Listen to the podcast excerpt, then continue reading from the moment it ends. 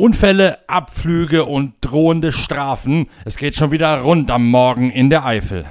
Dieser Podcast wird präsentiert von Shell Helix Ultra. Das Premium-Motorenöl für deinen Motor.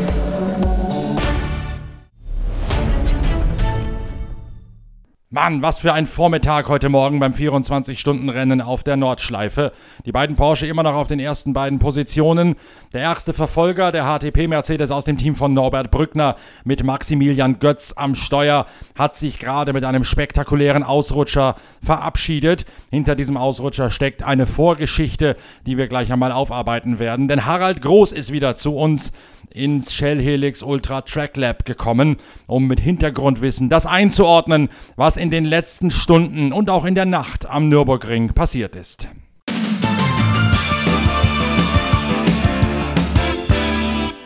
Also es wird Zeit, die Nacht Revue passieren zu lassen und vor allen Dingen auch das aufzuarbeiten, was heute Morgen schon während der Anreise hier alles schiefgegangen ist, denn es ist eine ganze Menge passiert in den letzten Stunden. Wir haben ein Rennen mit unheimlich und vor allen Dingen ungewöhnlich vielen Ausfällen in diesem Jahr. Harald Groß ist wieder zu uns gekommen zum zweiten Besuch in unserer Expertenrunde. Und momentan, Harald, sieht so aus, als hätte Porsche das Geschehen hier ganz locker im Griff. Earl Bamber aus Neuseeland auf der ersten Position mit ordentlich Vorsprung von eineinhalb Minuten auf Sven Müller aus Bingen. Das ist also einmal das Werksauto aus dem Team von Olaf Mantei vor dem privat eingesetzten Fricadelli-Auto von der Mannschaft von Klaus Abelen hier aus Barweiler um die Ecke kommend. Dann René Rast und Dries Fantor in zwei Audi R8, die sich gerade über Runden hinweg nach Leibeskräften duellieren um eben diese vierte Position und dritte Position, Rast und Fantor, einige Male nebeneinander, teilweise sogar mit zwei Rädern auf dem Gras. Da wird also mit, gerade mit äußerst harten Bandagen gekämpft um die dritte Position. Also, ich habe gerade vor fünf bis sieben Minuten mit äh, Wolfgang Land noch telefoniert und habe gesagt, Kompliment, dass Sie hier für so viel Unterhaltung sorgt in den frühen Morgenstunden. Und interessant ist ja, dass die Fahrerpaarung Fantor und Rene Rast auch auf dem zweiten Auto eingesetzt sind. Und jetzt war ja vorhin die Situation, hast du mitgekriegt, äh, Ende Mercedes Arena. Wieder auch gut, der hatte Überschussgeschwindigkeit durch äh, den Windschatten und hat das Auto wohl rechts dem BMW ein bisschen übersehen, ist links natürlich auf den grünen Teppich gekommen. Da ist natürlich eine schlechte Verzögerung, aber ist ja Gott sei Dank alles gut gegangen. Aber was man wirklich sehen kann, die Jungs beißen am Limit, am Limit nach 18, 19 Stunden. Also da muss ich sagen, großes Kompliment. Aber der Wolfgang hat das ganz entspannt gesehen. Sagt er, mein Kutscher war natürlich, hat einen kurzen Aussetzer gehabt, aber war alles in Ordnung. Und die Autos sind auch durchaus noch auf Schlagdistanz dran. Also wenn ganz vorne nur eine Kleinigkeit passiert, dann kann es durchaus sein, dass da wieder, das ist eine Wiederholung von gestern, der Brand des Ferrari, das ist gestern schon nachmittags gewesen, das hat dann eine Ewigkeit gedauert, bis er gelöscht worden ist. Also es kann durchaus sein, dass da was passiert. Nicht zuletzt deswegen, weil vielleicht sogar noch eine Sportstrafe gegen den Führenden im Raum steht. Weil der heute Morgen etwa gegen 8 Uhr bei einer Court 60 Phase, also an einer Gefahrenstelle, nicht genug verlangsamt haben soll und sogar noch einen anderen überholt haben soll. Da gucken gerade die äh, Rennleitung und die Sportkommissare rein. Das würde dann heißen, dass das Auto mit Earl Bamber, der Führende, unter Umständen dreieinhalb Minuten an der Box in der Strafkammer stehen müsste. Also ich äh, kenne die Situation nicht von heute Morgen, aber ich muss wirklich sagen, wenn er unter Doppelgelb und Q60 einen Fehler gemacht hat, gehört er wirklich bestraft, weil äh, das äh, Reglement gilt für alle. Sollte es nicht so sein, dann soll man auch äh, keine Strafen machen. Also ich bin dafür, da nicht die Augen zumachen und ohne Rücksicht auf Fahrer und Team, wenn wirklich solche gravierenden Fehler gemacht werden. Die Streckenposten sind auf der Straße, ist ja nicht umsonst äh, äh Doppelgelb um Q60 dann gehört natürlich auch eine Strafe, auch wenn es sehr hart ist. Aber ich kann mir nicht vorstellen, die Mantai-Fahrer sind so gebrieft ohne Ende. Aber auf der anderen Seite muss ich sagen, unsere BMW-Fahrer auch und sind auch einige Fehler passiert kommt halt vor in der Hitze des Gefechts. Man sieht, glaube ich, auch nicht sofort, wenn so eine Code 60 Phase ausgelobt wird, wenn man da gerade angehämmert kommt. Und der andere hat sie durch Zufall ein bisschen eher gesehen und da ist der Porsche noch im vollen Fluge mit, sagen wir mal 220, 230. Da musst du das Auto ja auch erstmal verlangsamt kriegen, so schnell.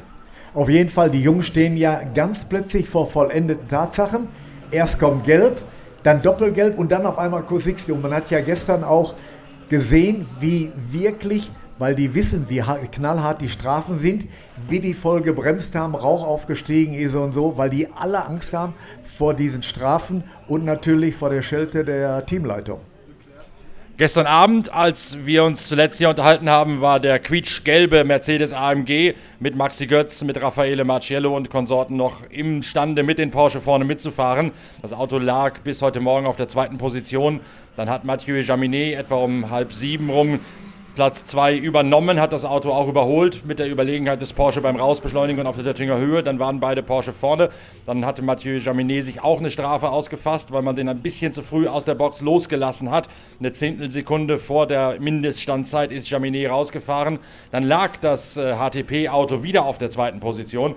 Und dann gab es binnen kürzester Folge heute Morgen gegen 10 und ähm, gegen 11 Uhr zweimal Einschläge. Zunächst mal überrunden an einem Porsche hängen geblieben. Da hat das Team die Spurstange notdürftig wieder geflickt, die verzogen gewesen ist, wieder gerade gebogen sozusagen während des Boxenstopps. Und wenig später ist dann Maxi Götz eingeschlagen im Bereich der hohen 8 oben und hat sich dort ein bisschen Leitplankenbillard gespielt, ist links und rechts eingeschlagen. Das Auto mit einem abgescherten linken Vorderrad zurückgeschleppt worden in eine Rettungs- oder eine, eine Notausgangstasche hier an der Strecke. Ich habe mal kurz hin und her ge-SMS mit dem Teammanagement auf der anderen Seite. Das war ursächlich ein Lenkungsschaden, der diesen Ausrutscher da äh, verursacht hat, der letztlich das Auto von Platz 2, Platz 3 weggekegelt hat. Also ich muss sagen, äh, Norbert, du bist ja wirklich wahnsinnig gut vernetzt. Aus meiner Sicht war es gewesen, dass der Maxi ausgerutscht ist, links an die Leitplanke gekommen ist, was ja auch so war. Aber im Nachhinein durch den äh, Vorschaden mit der krummen Spurstange ist anschließend ein Lenkungsdefekt eingefallen. Und ich muss sagen, Kompliment an Mercedes, dass die so ehrlich und geradlinig dir die Wahrheit gesagt haben und die wir hier so weitergeben können. Da muss ich sagen, also schon ein gutes Kompliment. Nicht alle Teams agieren so. Dadurch haben wir jetzt aber eben die beiden Porsche auf den ersten beiden Stellen von Bamber und von Sven Müller. Sven Müller ist auch ein Werksfahrer, der allerdings in einem privaten Team unterwegs ist, nämlich in der Frikadelli-Mannschaft von einem ehemaligen Fleischfabrikanten und auch ein rechtes Unikum des deutschen Motorsports. Der hat hier um die Ecke in Barweiler eine eigene Western Ranch aufgebaut, wo er auch Zimmer vermietet, gemeinsam mit Sabine Schmitz und äh, hat auch nicht durch Zufall, sagen wir mal, eine Kölsch-Bierfirma als Sponsor, weil er auch das Leben sehr gut genießen kann. Aber trotzdem operiert dieses, dieses Team auf einem extrem hohen Niveau. Nein, auf jeden Fall, ich muss sagen, und ich würde es auch wirklich der Frikadelli-Mannschaft wünschen, hier beim Heimspiel haben sie sich ja jetzt über die ganzen 24 Stunden und bei den Vorbereitungsrennen super in Pose gesetzt, werden natürlich auch werks unterstützt. Klaus Abelen hat auch viel, viel Geld in sein Team investiert und ich muss sagen, er ist ja nicht nur ein recht guter Amateurfahrer, der hat ja auch eine riesen Kölsche Band. Hast du den schon mal singen hören und spielen? Ja, eine Karnevalsband, in der Tat, ja. Absolut. Und schafft noch richtig Kohle damit. Dann ist eh schon zigfacher Millionär, aber aus Leib und Seele macht er auch noch Musik und das tut noch sehr, sehr gut. Und ich gönne ihm wirklich hier beim Heimspiel, dass er unter die ersten drei nach Hause kommt. Wobei die beiden Audis, die sorgen schon im Moment auf der Strecke für richtig Stimmung. Und die Audi sind auch in der Tat das Rennen offensichtlich ein bisschen defensiv angegangen, haben gesagt, wir gucken mal, was passiert und halten uns irgendwie da im Bereich der erweiterten Schlagdistanz, um dann das Rennen notfalls umdrehen zu können, wenn es soweit aussieht, wenn an der Spitze irgendwas passiert. Aus eigener Kraft scheinen die Porsche nicht zu cashen zu sein, aber es ist ja noch längst nicht aller Tage Abend. Genau, du hast richtig erkannt. Die Audis haben es etwas defensiv angehen lassen und ich will nicht sagen, dass sie jetzt bestraft werden, aber den Abstand, das 24-Stunden-Rennen ist ein reines Sprintrennen, was über DTM-Distanzen geht oder was, da geht es ja nur über 100 Kilometer, aber da wird nur am Limit gefahren und das ist auch hier so. Und deshalb wird auch jeder kleine Fehler, schmeißt dich, wenn du drei Minuten Strafe kriegst, kannst du eigentlich das Rennen schon vergessen. Und das ist sehr, sehr schade und deshalb auch die knallharten Strafen. Und ich muss sagen, aber unsere Fahrer, alle durch die Reihe, egal auf welchem Fabrikat, sind sehr vorbildlich und sehr rücksichtsvoll. Aber in den Stresssituationen passieren immer wieder kleine Fehler, auch bei unseren eigenen Leuten. Es gab zwei Situationen in der Nacht beim Überrunden, wo Spitzenautos rausgekegelt worden sind. Einmal hat es da den lange führenden Mercedes AMG von Black Falcon erwischt. Ich glaube, unten in der Müllenbach-Region war das irgendwo. Der hat sich verhakt mit Uwe Kleen in einem Toyota GT86. Und Uwe Kleen ist ja normalerweise auch einer, der hier lange unterwegs ist, der genau weiß, wie es geht. Ich selbst bin mit dem schon hier mal gefahren auf der Nordschleife. Der kennt also tatsächlich als fahrender Teamchef beide Seiten des Geschäfts. Auch die Großen kann einschätzen, was los ist. Und Adam Christodoulou, der da am Steuer saß des Mercedes, hat auch gesagt, ich dachte, der lässt mich vorbei und dann ist er doch noch rübergezogen, aber ich habe es falsch eingeschätzt als Profifahrer. Ich hätte ahnen müssen, dass der wieder rüberkommen muss. Also da hat auch Adam Christodoulou gesagt, mea culpa, tut mir leid. Also ich muss jetzt aus eigener Sicht sagen, aus eigener Erfahrung, ich habe hier 2015 das letzte 24 Stunden bestritten, übrigens mein 30. Und lieber Norbert, es war für mich so schwierig, weil ich ja normal nur Autos gefahren habe und habe mich nach vorne orientiert. Aber ich musste 50 bis 60 Prozent mich im Rückspiegel orientieren mit meinem 235. Und das ist so brandgefährlich, wenn die GT3 von hinten angeflogen, du guckst den Spiegel, konzentrierst dich auf die nächste Ware und guckst im Spiegel, sind schon wieder drei da und dann die richtige Entscheidung treffen, genau innen, außen bleiben und so nur nicht mehr die Fahrbahn wechseln, weil die Leute rechnen auch ja damit, okay, der bleibt außen oder ich habe einen Blinker gesetzt, aber es ist sehr, sehr schwierig für die kleinen Autos die Wahnsinnsüberschussgeschwindigkeiten der GT3 oft einzuschätzen und dann kommt noch die Nacht dazu. Also manchmal sind auch unglückliche Umstände dafür verantwortlich, dass Unfälle passieren. Scheint auch beim zweiten Spitzenauto so der Fall gewesen zu sein. Der Porsche, in dem damals Richard Lietz am Steuer saß, gestern Abend, ich glaube gegen halb eins oder so ist das noch passiert. Da stand der Porsche plötzlich quer zur Fahrtrichtung und Richard Lietz ist auch torpediert worden. Das ist jenes Auto, das am Anfang gleich früh reingekommen ist wegen des Reifenschadens, der deswegen eigentlich nie mehr eine Rolle gespielt hat, weil der vom Kessel hin runtergefahren ist. Aber da war es auch ein klassisches Missverständnis. Natürlich fühlt Richard Lietz sich dann abgeschossen im ersten Moment, aber bei Lichte besehen muss man sagen, okay, shit happens, wie der Engländer sagen würde.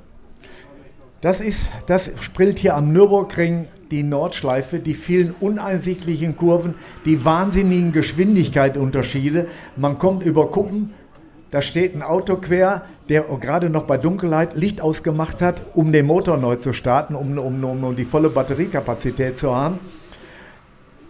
Der zweite, dritte, die kriegen es noch runtergebremst und der vierte und fünfte pennt vielleicht ein bisschen, rechnet nicht damit und steht vor vollendeten Tatsachen und dann passieren diese Kettenreaktionen. Und das ist unglücklich, aber das ist Nürburgring-Geschichte. Eine Kleinigkeit müssen wir auch nochmal ansprechen, die wahrscheinlich ein bisschen untergeht im ganzen Kampfgetümmel der Nacht. Beim Team von Olaf Mantei, beim führenden Porsche, haben sie eine etwas ungewöhnliche Maßnahme ergriffen heute Nacht. Man ist nämlich mit einer, wenn du so willst, einer Mischbereifung gefahren. Man hat vorne weichere Reifen aufgezogen als an der Hinterachse, fast die ganze Nacht hindurch. Das hat Mantai gemacht. Abelin Fricadelli auf Platz 2 hat genau das nicht getan und der Falken Porsche hat auch das nicht getan. Falken hat mir gesagt, sie haben es mal versucht, nachmittags das zu machen mit dieser Mischbereifung. Aber das hat das Auto dermaßen aus der Balance geschmissen, dass sie es gleich wieder sein gelassen haben und auch tunlichst die Finger davon lassen, das nochmal zu versuchen nachher. Bei Mantai hat es lange funktioniert, bis heute Morgen etwa gegen na, halb sieben rum. Und dann hat Kevin Esther gesagt, jetzt haben wir ein Untersteuern im Auto, jetzt müssen wir das wieder zurückdrehen. Warum macht man sowas? Verschiedene Sätze aufziehen, vorne, hinten? Ja, auf jeden Fall. Das kann man aber ganz einfach erklären. In der Nacht sind kühle Temperaturen.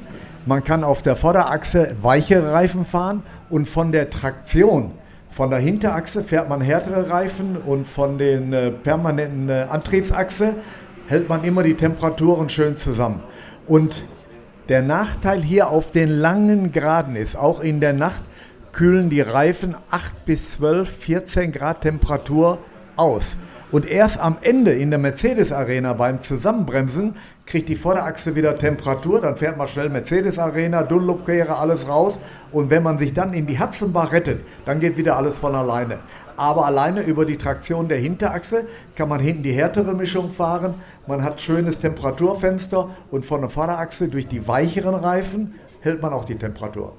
Wir sehen oben auf den Zeitenmonitoren ETA, das heißt Estimated Time of Arrival. Also in etwa zwei Minuten wird Earl Bamber wieder bei Startziel vorbeikommen. Und vier Minuten später Matt Campbell, der Australier im Fricadelli Porsche. Also vier Minuten liegen momentan zwischen den beiden Führenden. Und dann nochmal anderthalb dahinter Dries Fantor mit dem Besten der Audi.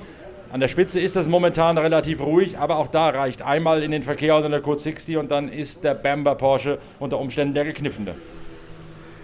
Also derzeit ist es so, das Feld ist eigentlich gut sortiert. Es sind Abstände da zwischen den einzelnen Autos. Nur zwischen den beiden Autos immer ist es sehr, sehr eng. Und äh, jeder kämpft natürlich um den letzten Treppchenplatz.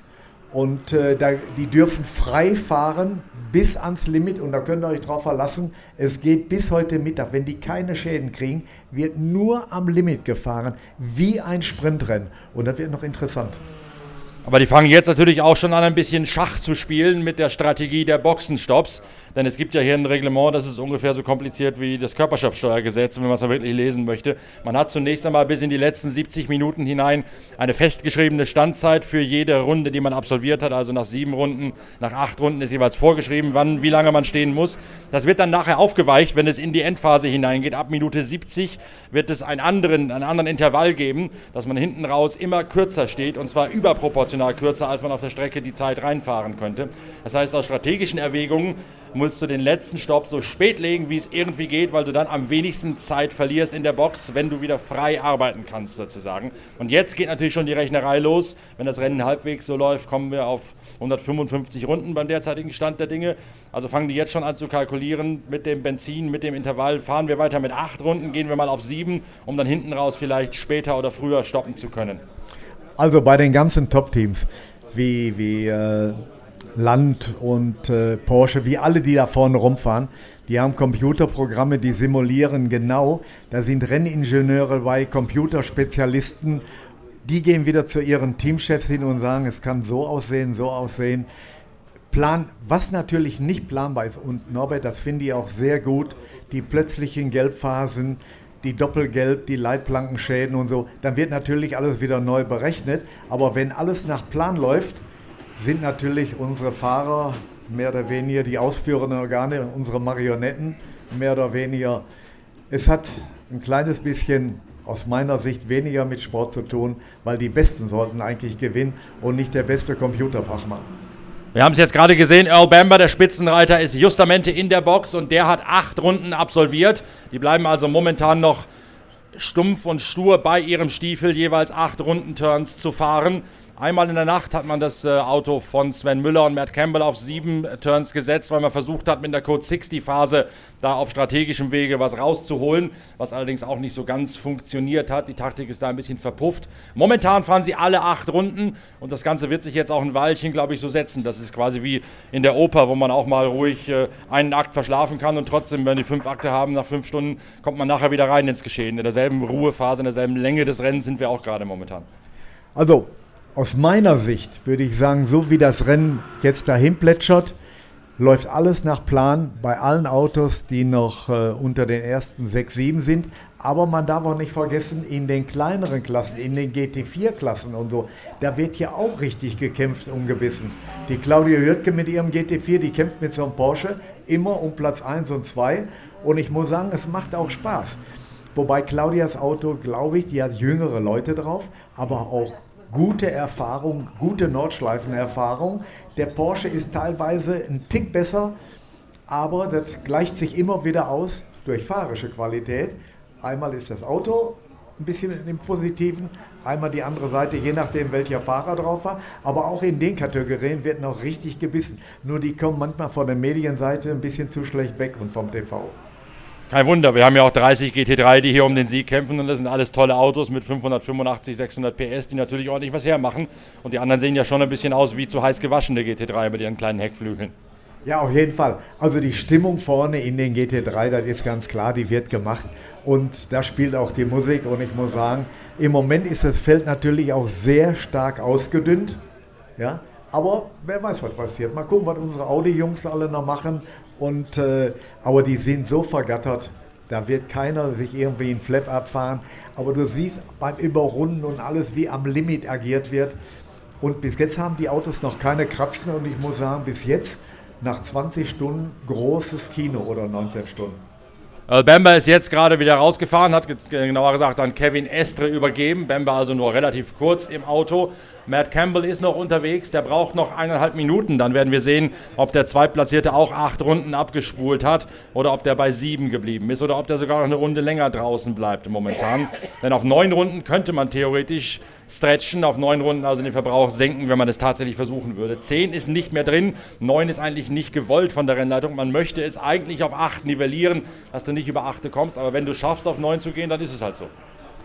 Ja, äh, das geht ganz einfach wenn ich zum Beispiel pro Runde äh, Doppelgelb habe und über 4-5 Kilometer Q60 spare ich automatisch Spach. Wir haben Schalter im Auto, die legen wir um, dann verbrauchen die Autos noch etwas weniger Sprit.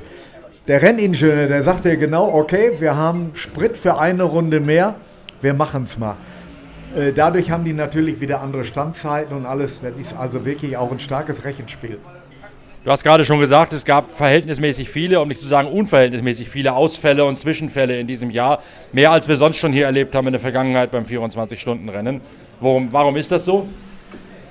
Norbert, ich muss dir ehrlich sagen, was gestern in den ersten sechs Stunden wir an hochkarätigen Autos verloren haben und in der Mittelklasse, in, in, also in, in, der breit aufgestellten äh, Klasse der einzelnen äh, Fahrzeuge, was wir da einen Schwund hingenommen haben. Das fand ich außergewöhnlich, obwohl die, Rente, die Temperaturen draußen sehr, sehr angenehm waren für die Fahrer. Dass ich sagen würde, die können nicht alle eine Macke haben oder einen Stich, weil äh, so viele Fahrerfehler auch passiert sind. Und ich muss sagen, das fand ich schon sehr, sehr außergewöhnlich. Wir haben es jetzt, ich gucke die ganze Zeit mit einem Auge auf den Monitor, wir haben es jetzt schon mit einer Strategieabweichung zu tun. Matt Campbell ist nämlich gerade vorbeigefahren auf seiner ersten Runde. Das heißt, das Fricadelli-Team hat wieder mal einen kürzeren Turn eingelegt als die Vorderleute. Das müssen dann also sieben Runden bei Fricadelli mit Matt Campbell gewesen sein, denn der hat seine Outlap gerade hinter sich gebracht, während Kevin Estre sich jetzt eben gerade auf dieser Outlap befindet. Das ist also jetzt genau die Phase, wo hin und her geschoben wird im Hinblick auf das, was noch kommen mag. Ja, interessant auch, wie Audi reagieren wird. Ja, weil jeder hat ja jetzt seine Strategie und jeder beäugt jeden. Jeder geht bei jedem hin, wie viel Liter hast du getankt, wie viel Standzeit, Gesamtpaket und das wird jetzt hochgerechnet. Und jetzt haben die Computerleute das Rennen in der Hand, mehr oder weniger. Die Fahrer sitzen nur am Lenkrad. Die beiden Audi sind auch gleich da. Dries Fantor in 20 Sekunden von jetzt ab noch. Das heißt, er ist irgendwo in der Anfahrt zur Hohenrhein-Schikane am Tiergarten unterwegs auf der Döttinger Höhe und wird dann gleich hier vorbeikommen. 13 Sekunden hat er jetzt noch. Giorgio Piana dahinter auf der vierten Position in einem Mercedes und dann René Rast auf der fünften Stelle. Die sind aber unheimlich eng beisammen und auch Dries Fantor ist durch. Fantor war also auch eine Runde vorher schon in der Box als das Mantai-Auto mit Kevin Estre. Momentan also das Mantai-Auto mit einer etwas anderen Boxenstrategie, eine Runde länger als die ganzen Verfolger. Aber das ist ja immer noch, wie gesagt, bei vier Stunden und 20 Minuten Fahrzeit das kann noch eine Ewigkeit dauern, im wahrsten Sinne des Wortes. Auf jeden Fall, auf jeden Fall. Hier, hier kommt auf jeden Fall, glaube ich, keine lange auf. Du wirst noch viel dein Publikum zu erzählen haben. Ich muss jetzt leider rüber, weil ich um halb zwölf schon wieder drüben einen Auftritt habe und habe anderthalb Kilometer zu laufen. Aber das hält mich auch fit.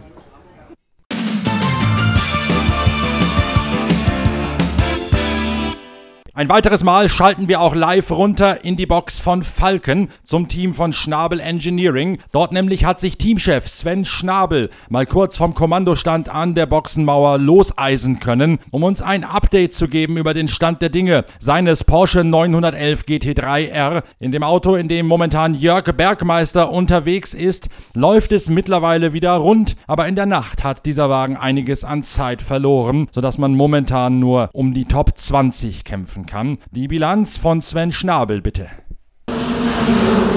Also bis jetzt läuft bei uns alles, ich sag mal normal, es ist nicht planmäßig, davon abgesehen, weil da, wo wir am Gesamtergebnis stehen, wollten wir eigentlich nicht stehen, das sollte weiter vorne sein. Äh, Porsche lief gestern Abend problemlos, äh, bis wir dann einen Reifenplatz da hinten rechts hatten. Da haben wir uns die ganzen Kabel von ABS-Sensor, Radredzahlsensor, Federwegsensoren und so weiter abgerissen. Der Abriss des Kabels war so schlimm, dass wir eigentlich kurz vor der Aufgabe standen, weil es am Hauptkabelbaum ist. Und dann haben wir so improvisiert, ich sag mal so schön oldschool und haben beide Kabel auseinandergeschnitten und zusammengelötet, so wie man das früher in der Ausbildung gemacht hat, wenn es nichts kosten durfte. Aber das war die einzige Chance, die wir gehabt haben. Da haben wir natürlich relativ viel verloren. Äh, danach waren wir eigentlich recht okay, sind die Zeiten nicht mitgegangen, das wäre übertrieben gesagt, aber wir konnten ungefähr das fahren, was die Spitze auch da vorne gefahren hat, weil das muss die Zielsetzung sein. Gibt es einen Grund für den Reifenschaden? Ist der irgendwo drüber gefahren? Nee, das weiß ich noch nicht. Problem ist, von dem Reifen war natürlich nur noch 5% übrig. Ja, deshalb ist es Äh, schwierig darüber zu mutmaßen. Fakt ist, wir hatten relativ wenig Luftdruck. Das könnte ein Thema sein, aber das ist nicht 100% nachzuweisen. Weil ihr was riskieren wolltet mit dem Luftdruck Nein, zu der Zeit? nein, weil es kälter wurde und äh, der Reifen nicht so auf Temperatur oder auf Druck gekommen ist, wie er kommen soll. Das hatte damit überhaupt nichts zu tun. Das gab nach dem Wechsel von der einen auf die andere Mischung. Äh, nee, es war die gleiche Mischung, aber das Thema war, es wurde natürlich kühler, die Streckentemperatur, Asphalttemperatur war nicht mehr so da und äh, deshalb ist der Reifen nicht mehr so reingekommen. Es ist aber auch nicht, dass wir da schwarz und weiß waren, sondern wir reden jetzt hier von einem Ja. Zehntel. Aber du, wenn du, äh, wenn du irgendwann an der unteren Grenze bist, äh, dann ist es dann auch irgendwann mal zu wenig oder zu viel, das was passieren kann. Aber wie gesagt, das ist unbestätigt momentan. Ähm, werden wir auch wahrscheinlich so nie rausfinden. Wir haben danach einen Ticken erhöht und sind so die Nacht durchgefahren, dann natürlich auch von Medium auf Soft. Hat funktioniert, läuft alles soweit ganz gut. Äh, Der führende Werks-Porsche vom Kevin Estre und Laurenz Fantor und Konsorten ist irgendwann am Ende der Nacht angefangen, Mischbereifung zu fahren. Vorne weicher als hinten. Habt ihr sowas auch gemacht? Das haben wir gestern gemacht und da haben wir uns schwer verrannt und deshalb haben wir gesagt, das lassen wir heute sein. Weil man muss auch aus Schaden klug werden, sage ich jetzt mal. Also wirklich ein Thema, was wir gestern probiert haben und hat gar nicht funktioniert. Ähm,